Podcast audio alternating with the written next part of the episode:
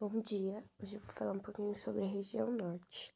A região norte é a maior região do Brasil em extensão territorial. Envolve sete estados brasileiros, sendo eles o Acre, Amapá, Amazonas, Pará, Rondônia, Roraima e Tocantins.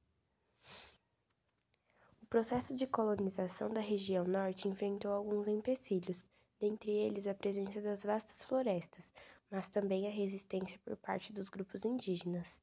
Por vários séculos, a região norte ficou isolada das demais regiões brasileiras, especialmente em relação às trocas de mercadorias. A região norte do Brasil é cobiçada por todo o mundo, pois comporta uma extensa floresta com grande riqueza de paisagens e recursos naturais ainda conservados. Na floresta amazônica existem diversos tipos de vegetações divididos em partes acerrado, campo e vegetação litorânea.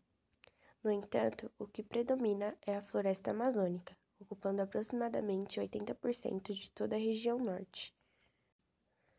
O clima da região norte engloba dois tipos, o equatorial e o tropical. A região apresenta basicamente três unidades de relevo: planície, depressão e planalto. Em todo o território são identificadas diversas altitudes, no entanto, grande parte da região é constituída por uma topografia plana. A região norte também abriga um grande potencial hídrico, com a presença de bacia do Amazonas, e as águas que escoam sobre a mesma representam 20% de toda a água doce proveniente de rios do mundo. A região norte é a região que mais tem água potável A história do Brasil também nos mostra que no início da colonização portuguesa, as ocupações humanas estavam concentradas nas faixas litorâneas.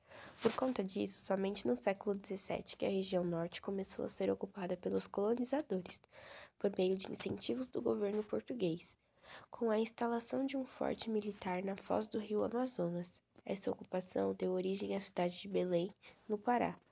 No século XVIII, houve dois tipos de ocupações as religiosas para a catequização dos nativos e as militares para defender o território nacional.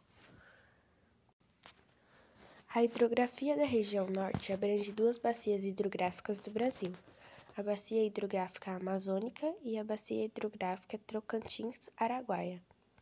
A primeira corresponde a 45% do território brasileiro e banha os seguintes estados: Amazonas, Acre, Amapá, Pará, Rondônia e Roraima, e o estado do Mato Grosso, no centro-oeste.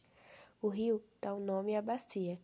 O rio Amazonas é o maior da região e do mundo em volume de água, o que mostra sua grande importância para todos que estão ao seu redor.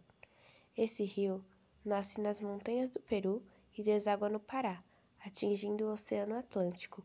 Quando entra em território brasileiro, o rio recebe o nome de Rio Solimões. Quando se encontra com o Rio Negro, forma uma paisagem magnífica devido ao contraste das águas. Após esse encontro, volta a ser chamado de Amazonas. Já a bacia Tocantins-Araguaia banha dois estados da região norte, Tocantins e Pará. É a segunda maior bacia hidrográfica do país e possui o sentido sul-norte. Assim, os rios que dão nome a essa bacia, Rio Tocantins e Rio Araguaia, nascem no centro-oeste cruzam os estados do Tocantins e Pará até desaguarem no Oceano Atlântico.